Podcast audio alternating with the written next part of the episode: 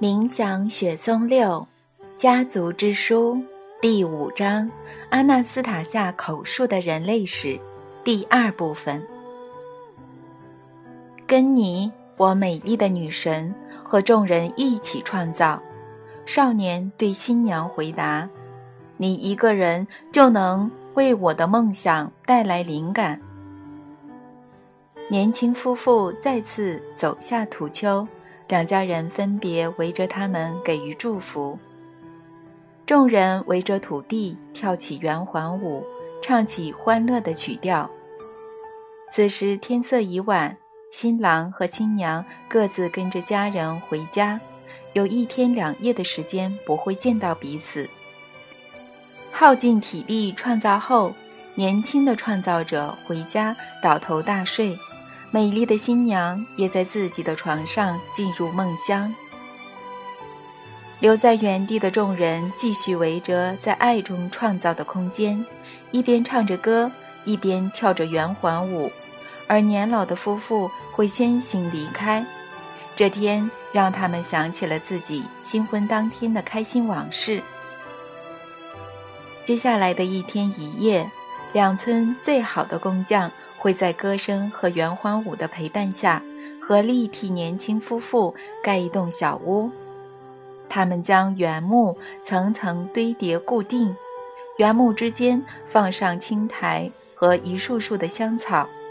两村的女人再把最好的水果放进新家，双方的母亲为他们在床上铺上亚麻毯子。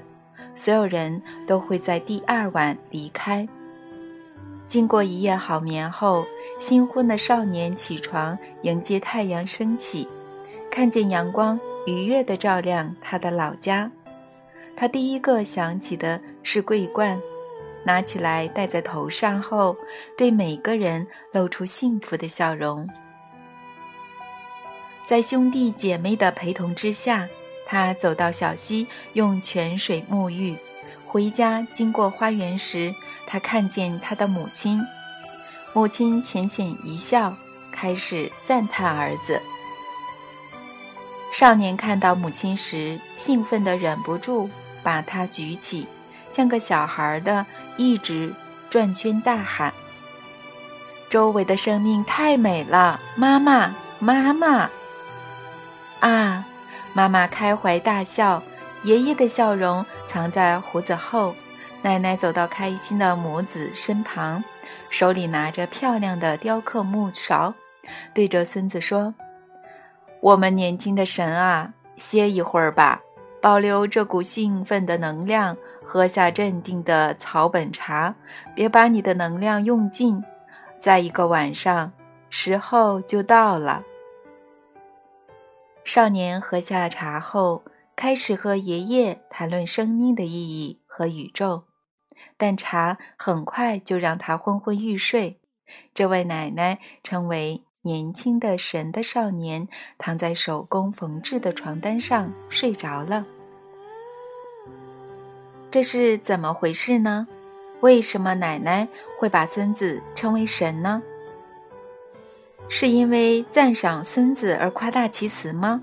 绝对不是，是因为孙子的成就使他值得神这个称谓。神创造了地球和世间生长的万物。少年继承前人的所有知识后，能够分辨众多创造的使命，这让造物者开心不已。决定各种创造的使命后，少年透过他们创造有生命而最美好的绿洲。这块绿洲不仅为他带来生命的快乐，还能取悦他的家人。后代子孙以及未来数个世纪前来观赏这座充满爱、最美好的创造的人，人在地球上还有什么行为能让神如此开心的吗？人生在世还能做什么更好、更有意义的事吗？吠陀文化的婚礼并非神秘兮兮的仪式，反而富有极大的实际意义。是一种成为神圣存在的渴望。坠入爱河的少年向众人展现渴望和知识时，其实是在接受他们的检验，以行动证明自己继承了原始起源至今家族世世代代的知识。但也不忘献上自己的知识，他的创造受到众人的赞赏，个个欢喜万分地在他指定的位置种下树木和草本植物。这个美好的共同创造会在每年春天盛开，一年比一年美丽。尽管如此，邻居看到时并不会觉得眼红。毕竟，人人都为共同创造投注了一份心力。在这个美丽的地方种下一株植物，假使这种家园越来越多，地球就会变成一座生机盎然的神圣花园。费陀文化的人都知道，人类拥有永恒的生命。只要活在世上的人保持美好的渴望，美好的生命就会不断重复。家园，费陀文化的家园，这个在后世玄虚的书中所称的天堂。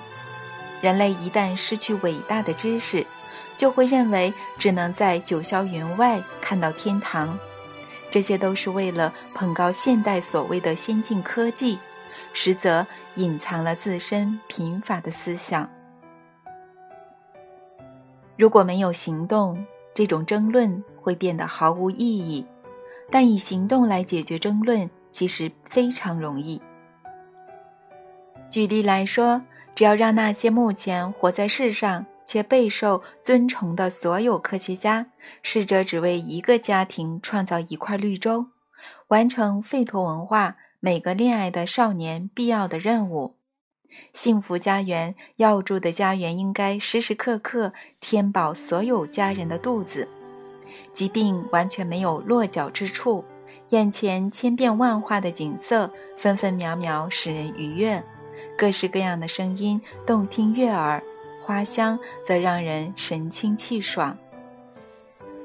为你的灵魂带来散发以太的食物，照顾出生的婴儿，永远保存爱。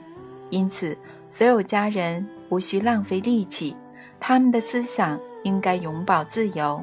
所有人都被赋予创造的思想。科学界活在幻想中，却引以为傲。你看，火箭为了全人类的福祉飞上太空了，真的是为了全人类的福祉吗？你看，炸弹为了保护你们爆炸了。真的是为了保护我们吗？你看，这位聪明的医生救了您的命，但在这之前，生命早被生活一分一秒的摧残。医生救回你的只是被奴役的生命，延续他们的痛苦罢了。科学界两个类似的美好家园都创造不出来，原因都是同个宇宙法则：一个受爱启发的创造者。比无爱可言的所有科学家来得强大。新婚的少年睡了第二晚，睡熟的他不受任何干扰，只有爱人的意象像星星般闪烁。在他的梦境中，这个意象与两人创造的空间结合，加上宇宙强大的力量和千变万化的模样。在他天亮前起床。他没有叫醒任何人，自己戴上桂冠，穿上母亲亲手缝制的衣服，跑到泉水涌出的小溪。月光照亮破晓前的小径，成串的星星在天上闪耀。在溪里沐浴后，他穿上衣服，快步地走向他真爱的创造。天色渐渐亮了。他独自站在两村居民不久前欢庆喜事的地方，一个他用梦想创造的空间。从未经历的旁人很难体会，人在此时的感觉和感官感受有多强烈。我们可以说，这是一种神圣的感官感受和感觉，这在兴奋的等待第一道曙光时会倍增。他来了，他最美丽的柳巴蜜拉，他在日出的光线中跑了过来，迎接他的爱人与他们的共同创造。梦境的人影成真，跑向拉多米尔，完全当然没有极限，但时间仿佛为了两人停止，团团有如云雾般的感觉，伴随他们走入新家，桌上摆满美食，手执床单上的干燥花散发迷人的香味。你现在在想什么？他热情的轻声发问。想他，想我们未来的孩子。拉多米尔看他时颤抖了一下。哦，你真美！他再也克制不住自己，极其轻柔地摸起他的肩膀和脸颊。爱的炙热气息围绕着他们，将他们带往前所未有的高度。数百万年来，没有人可以巨细靡遗的描述两人在一眼瞬间的彼此爱意中结合。按照自己和神的模样进行创造时，他和他之间到底发生了什么事呢？但费陀文化的神子清楚知道，两人的结合使得无法解释的奇迹发生后，他们仍会保留各自的样子。同时，在某个无法解释的一瞬间，宇宙会颤动一下，因为他看到一个婴儿的灵魂，光着脚，轻快地穿越星河，奔向地球，在体内将两人加上第三人，合二为一。费托时期庆祝两个爱人的结合，并非故弄玄虚。是与生活方式息息相关而合理的仪式。每对夫妻对彼此爱的感觉不停增长，就是见证这个文化的水准。现代夫妻对彼此的爱几乎都会消散，爱的能量已经离开他们，人类社会却视为理所当然。但这种情况对人并不自然。证明现代人的生活方式违反自然。费陀时代相爱的人都知道，爱的火花出现时，就是在召唤神圣的共同创造。这并不是透过理智了解，而是藉由内心和灵魂体会。你要注意相爱的人最初的渴望，他们一起在瞬间的灵感中，为两人的爱想出空间的规划。妻子就在他们创造的空间中受孕，三个爱的感觉永远合二为一。毕竟，人终其一生，对自己的家园、家乡、自己的孩子，以及一起创造一切的女人，都有一种自己也无法解释的爱。唯有三个爱的感觉，才能永恒长存。一个是不够的。费陀时代的儿女诞生，也是一个具有重要意义的节庆和仪式。当时还有很多其他的节庆，数百万个幸福的家庭装点着地球，完全没有夫妻不忠的情况。到了现代，才有一堆历史学家趋炎附势，将原始人说的愚昧无知，直指他们猎杀动物、狂吃肉及穿兽皮。这种可怕的谎言是为了合理化自己可怕的行为。费陀文化的孩子抚养，人类仍在追求完美的抚养制度，一心寻找最聪明的老师，把孩子交给他们教育。而你，弗拉迪米尔，为了跟儿子说话，五年来不断寻找最好的抚养制度。一个能向你解释一切，并教你如何与亲生儿子沟通的制度。你还向多名优秀的老师和不同领域的学者请益，但是没有任何意见或方法让你满意或完美无缺。你越来越疑惑：假使真有一种完美的抚养制度，早就很多人采用了。地球某处也可能住着一群幸福的民族。然而，所有国家都有类似或不同的问题。要寻找幸福的家庭，犹如海底捞针。总而言之，根本没有什么万能的抚养制度。我也没有必要再寻找了，因为没有东西可找。请原谅我，我别无他法时，只能随时追踪你的想法。透过你，我试着了解是什么让人类。远离显而易见的事实。有一次，我感觉到你的想法缺乏信任及害怕犯错，让人不得不把小孩送去学校或学院，这样事后才能责怪老师，而不是怪自己。另一次，我看到你在想，孩子是由父母和社会的生活方式抚养长大，你因为这个想法而脸色苍白。呆若木鸡，你的想法精辟又正确，你却因此受到惊吓，一直想要忘记。然而，你忘不了这个显而易见的事实。你后来试着反驳自己，辩解：怎么可能变成科学家、艺术家或诗人呢？如果不去专科学校，如何学习数学、天文学和历史呢？但你所想的是按科目分类的知识，这在抚养孩子时并非重点。更重要的是培养感觉，能将所有知识塞进一颗粒子的感觉。你自己就能理解这一点，毕竟你就是我这句话最明显的例证。没有上过专科学校也能写书。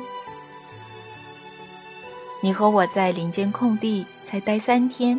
如今你成了多国畅销的作家，你还站在座无虚席的讲堂，对着知名的教师、学者、诗人和治疗师演讲，甚至可以连续讲三小时，让听众全神贯注地聆听。你经常被人问到：“你怎么记得住这么大量的讯息呢？你怎么只凭记忆精确背出书的内容，完全不用看书呢？”你回答这些问题时都很含糊，但你自认为那是我对你施展了前所未见的魔法。事实上，这一切再简单不过了。你第一次与我待在泰加林的那三天，费托学校同时也影响了你三天。这种学校不会请你厌烦或有压迫感，没有任何学说和教条。只是透过感觉将所有信息传达给你。你有时生气，有时开怀大笑，有时害怕，但每次出现感觉时，就有讯息进到你的脑中。这些庞大的讯息会在后来你想起当初的感觉时浮现。毕竟，感觉是由大量的讯息浓缩而成，感觉越清楚。越强烈，容纳的宇宙知识越多。举例来说，回想你在泰加林的第一晚，你醒来时看到旁边躺了一只母熊，一时之间受到惊吓。请注意并思考“一时之间受到惊吓”这个句子。但惊吓的感觉是什么呢？我们试着把它翻成讯息，会变成什么呢？你当时想，我旁边有只巨大的森林野兽，它比我重上数倍，熊掌也比我手的肌肉强壮。森林的野兽都可能有攻击性，所以可能攻击我，把我撕裂。我现在手无寸铁，最好拔腿就跑。如此大量的讯息，无法在一时之间有意识的接收，而是需要很长的时间。但一旦资讯浓缩成感觉，也就是你那时恐惧的感觉，就能让人瞬间对此情况做出反应。人在瞬间清楚地经历某种感觉时，大量的资讯会传到那人身上。要将资讯描述出来，可能需要用到整本学术论文。如果不用感觉体会，就得花上数年理解。只要感觉群体正确。出现的顺序适当，就能让人既有的知识增加数倍。举例来说，你看到母熊时的恐惧，瞬间又消失了。但为什么会消失呢？这毕竟不太自然。你仍在泰加林中，依旧手无寸铁，母熊也没走远。况且泰加林可能还有很多野兽。然而，恐惧感瞬间被安全感取代，这种受到保护的感觉，甚至比你在商船上、城市中或身边有武装保护时更强烈。这种受到保护的感受也是瞬间出现。你一看到母熊对我的话和手势有所反应，愉悦地完成我的指令，你顿时有种安全感，让你能以全新的方式接收资讯。若要详细的描述你所经历的一切，可能要用好几十页的论文来写。你在书中对动物和人的关系也琢磨不少。这个主题无边无际，却能瞬间浓缩在感觉之中。不过有个更重要的现象，不到几秒钟的时间，两个相对的感觉达到完美的平衡。我变成在你身边会让你感到安全无忧的人，但你同时又觉得我神秘难懂，甚至有点吓人。感觉的平衡非常重要，这攸关人有多稳定，同时感觉又仿佛不断脉动，产生越来越多新的资讯。在吠陀文明中。每个家庭的文化和生活方式，以及人类社群整体的生活模式，就是当时最重要的学校，负责教育下一代，积极完善人类，促使人类在浩瀚宇宙的众多世界中创造。吠陀时期抚养孩子的方式与现代学校不同，孩子从各种欢乐的节庆和仪式学习。有时是单一家庭的庆祝活动，有时是全村参与或附近几座村庄举办的庆典。更精确来说，吠陀时期的众多节庆对大人和小孩而言都是一个重要的考试，也是交换讯息的管道。家庭的生活方式和节庆的准备活动，也会给人机会获得大量借有系统的知识。孩子无需违背自己的意愿坐在教室听课，所以学习知识时没有强迫感。家长和小孩的学习每分每秒都在进行，过程欢乐又不压迫，让人心甘情愿而乐在其中。但其中有些方法确实会让现代人觉得非比寻常。现代学者因为不了解这对人类教育非常重要。而将吠陀时期某些家长的行为视为迷信或装神弄鬼，像你就是这么认为。你看到强壮的老鹰抓着年幼而手足无措、还不会站的儿子时，你非常担心。老鹰用爪子抓起孩子，在林间空地上方时高时低盘旋。费陀时期的所有家庭都会做类似的事。但不一定是透过老鹰达成目标。如果住家附近有山，家长会带婴儿到山顶眺望地球；有些爸爸会背着孩子爬上高大的树木，有些甚至将特别为此建造高塔。但老鹰带着婴儿盘旋空中的效果最好，婴儿可以瞬间体会所有感觉，并接收庞大的资讯。长大后，在他想要或需要时，就能透过这些感觉唤起知识。举例来说，我刚跟你说过，英俊的拉多米尔和新娘柳巴密拉共同完成了一个完美家园设计。我也说过，现代即便是公认最顶尖的科学家，也无法想出这种设计。他们就算同心协力，也没有办法达成。但为何当时少年能够独自完成这个奇迹呢？他从何得知所有植物、风的重要性、星球的功能等知识呢？毕竟他从未坐在教室听课，没有学过科学。他从何得知多达五十三万种植物的功能呢？他或许只用到其中的九千种，却仍可精确地讲出彼此之间的关系。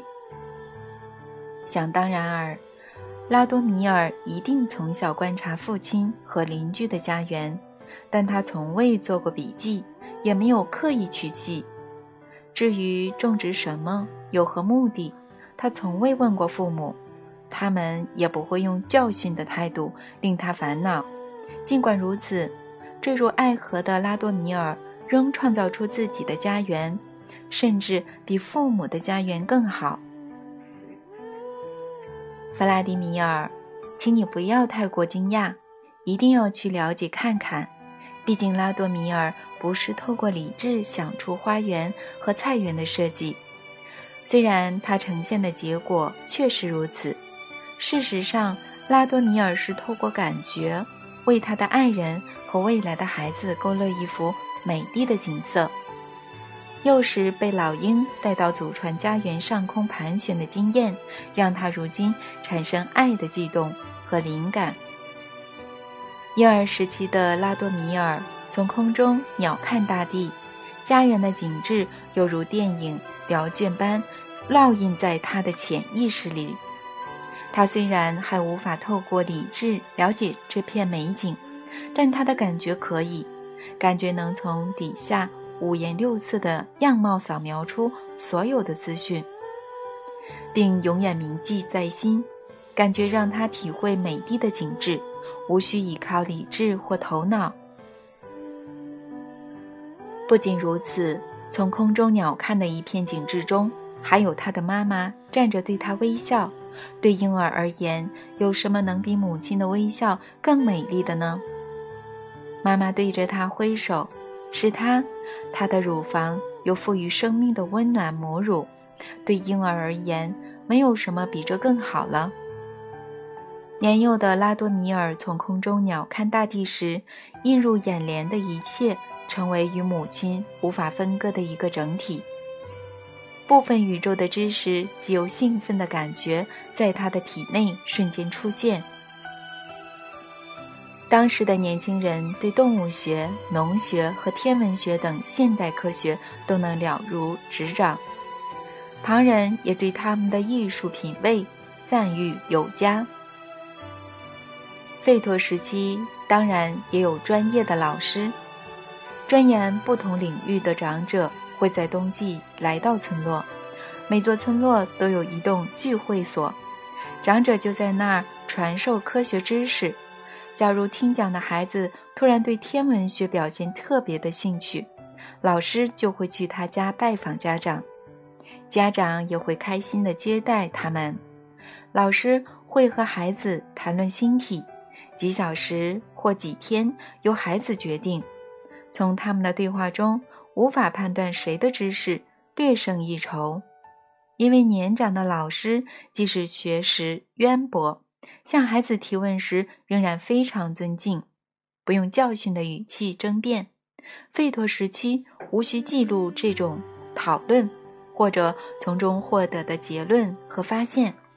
没有现在的日常琐事和各种烦恼，人的记忆吸收的讯息量远超过现代发明的强大电脑。况且，一旦有任何合理的发现，都会马上和所有人分享并付诸实践。家长和其他家人也能聆听这种学术讨论，有时还会有技巧的加入，但孩子随时都是焦点。如果大人觉得小小天文学家对星球的结论不对，可以说不好意思，我不明白你的意思。孩子必须试着解释，最后通常都会证明自己是对的。每年春天来临前，所有村民都会到聚会所，见证自家小孩的表现。那几天有很多报告，比方说。六岁的小男生宛如哲学家一般谈论生命的意义，让大家叹为观止，向所有人展示他们美妙的手工艺品，用歌声或特别的舞蹈让大家开心等等。你可以把这些活动视为测验或给大家的节庆，但这并不是重点。重要的是，人人都能从这些创造的活动获得快乐。一连串正面的情绪和那几天的新发现，都在愉悦的气氛中融入生活。至于谁是抚养孩子的关键呢？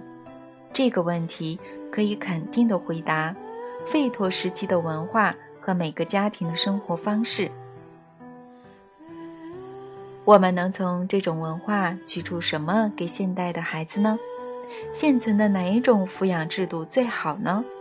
自行稍加判断，就会发现全部都不完美。